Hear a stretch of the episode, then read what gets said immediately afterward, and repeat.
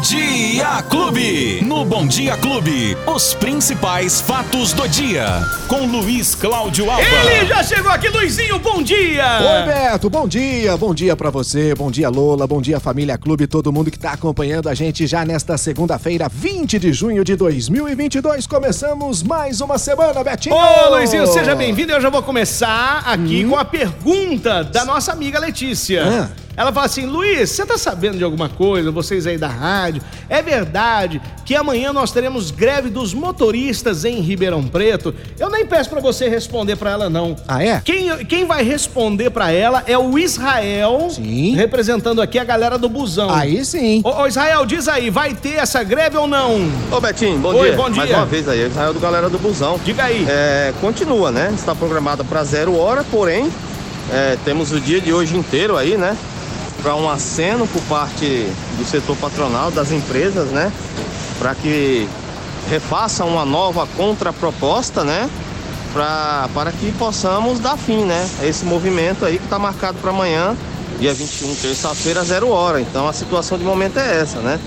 É, estamos bastante otimistas, né? Pensamento positivo que as empresas, né?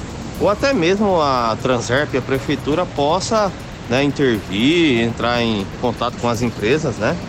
Para que possamos, nós estamos com um pensamento positivo, viu? Aí, é, é, o homem falou. Tá confirmado. Tá confirmado. Então, Se mantém ainda, se não houver uma contraproposta, se não.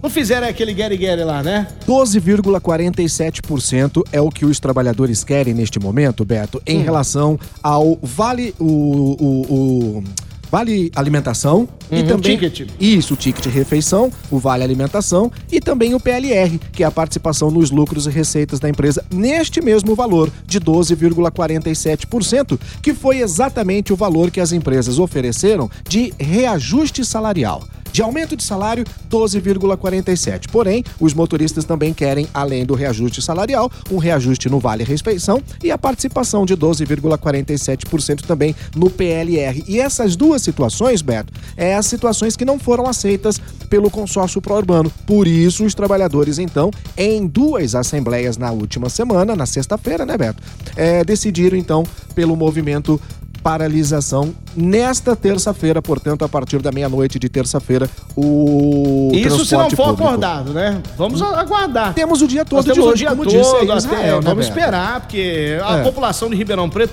os motoristas, eles sim têm que reivindicar o que é de direito deles, mas, por outro lado, a população não pode sofrer com a falta do transporte coletivo, porque as pessoas dependem desse transporte coletivo, né? E são milhares e São milhares, milhares de pessoas, e milhares né, de pessoas. Então vamos aguardar. Nós vamos passar aqui para vocês todos as informações conforme elas vão acontecendo. Não é isso, Luizinho? Sim, Beto, lembrando que essa já seria, se acontecer, a segunda greve da categoria este ano, né? No mês de fevereiro, por conta de atraso nos salários, a categoria também se mobilizou no mesmo sentido. A partir de amanhã, então, meia-noite, vamos torcer para que as empresas, nessas próximas horas, possa dar uma, né? Uhum. Quem sabe uma renegociada em toda esta situação. O que me chama a atenção, é, Beto, que provavelmente não. não acontece hoje. Então. Aí o que acontece? Tem a paralisação paralisar. amanhã. Aí eles vão acabar cedendo depois É e voltam. É o, é o que o Thiago É fala isso. aqui. O Thiago faz um protesto e fala assim: ó. Ô, Beto Thiago de Ribeirão Preto, bom dia. É uma vergonha esse negócio de greve de ônibus, ônibus quebrados, sujos, portas caindo.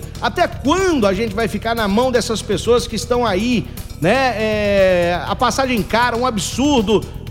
A gente precisa de ônibus pra trabalhar, diz É aqui o isso. Thiago fazendo o protesto dele. Valeu, Thiagão, um abraço pra você, obrigado. Dentro dessas reivindicações, Beto, é claro que o salário é extremamente importante, o vale, a participação, mas a condição de trabalho também é importante. Então, dentro dessas reivindicações, eu acredito que os motoristas também, o sindicato, na verdade, né, também está reivindicando a troca da frota. A frota de ônibus que já é muito velha em Ribeirão Preto, né? E ônibus, Beto, ônibus melhores. Nós vivemos numa cidade em que a temperatura média é de 30 graus, Beto. É inadmissível você não ter ar-condicionado nos ônibus. E isso não é nenhum luxo. Isso é uma questão hoje de saúde pública. Eu imagino, né, as pessoas naquela lata de sardinha toda apertada, com aquele calor imenso. Imagina o motorista ali, 8, 7, 8 horas sentado naquele ônibus, transportando aquelas pessoas com o mesmo calor, na mesma situação. Então, além da reivindicação salarial, Beto, eu acho que as condições de trabalho Porque melhorando a condição de trabalho pro motorista, Beto, consequentemente, você também tá melhorando a condição do usuário. Claro. Né? Dele ter um ônibus melhor, dele ter um, um- um- ponto decente.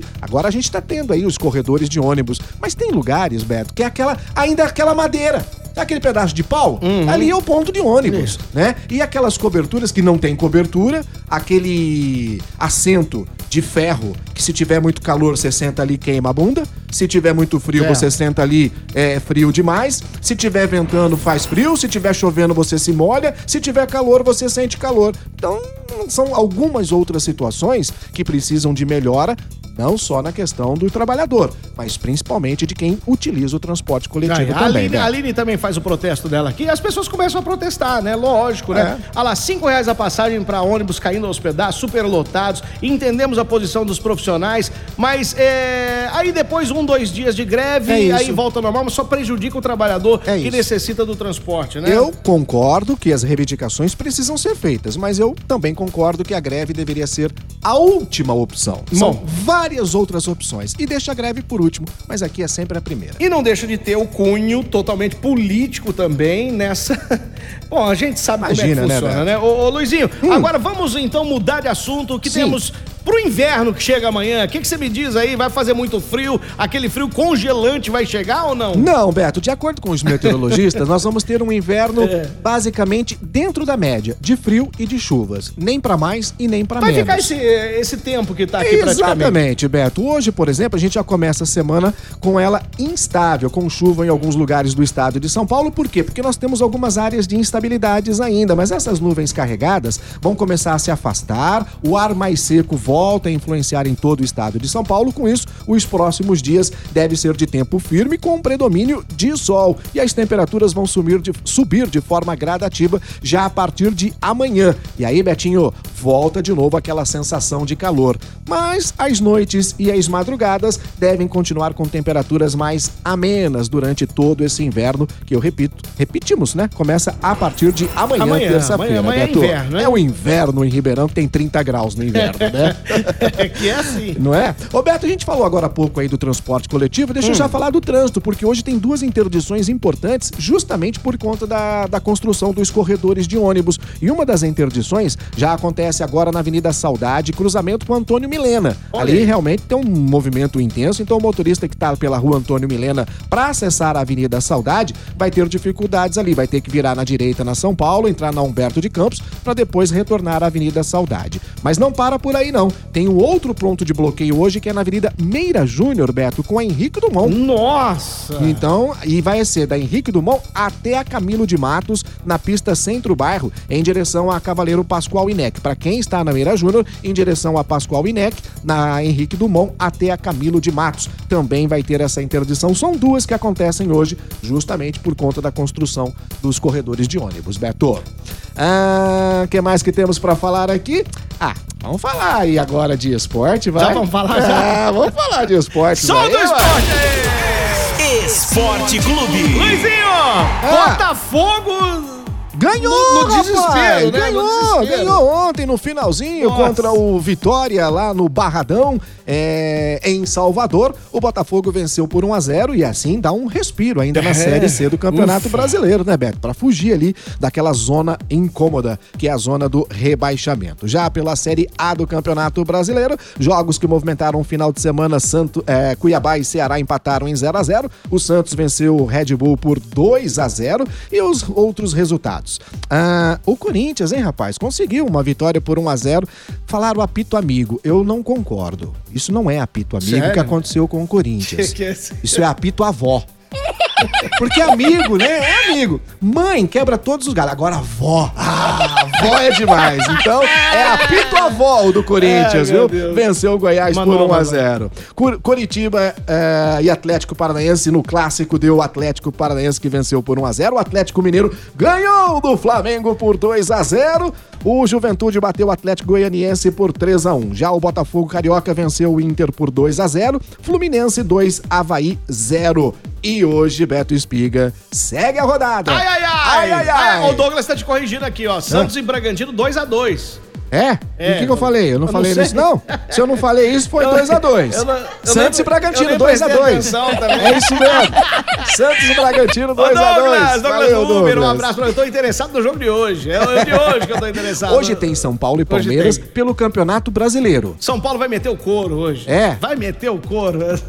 Ele, você falou 2x0. Você Isso, falou, desculpa, foi aqui. 2 a 2, Então já tá certo. corrigiu aqui, viu, Douglas? Um abração, meu irmão. Obrigado. Roberto, Oi. faz uma pergunta então pro São Paulino. Então vamos lá. Vocês prefe- preferem perder hoje e não ganhar na quinta?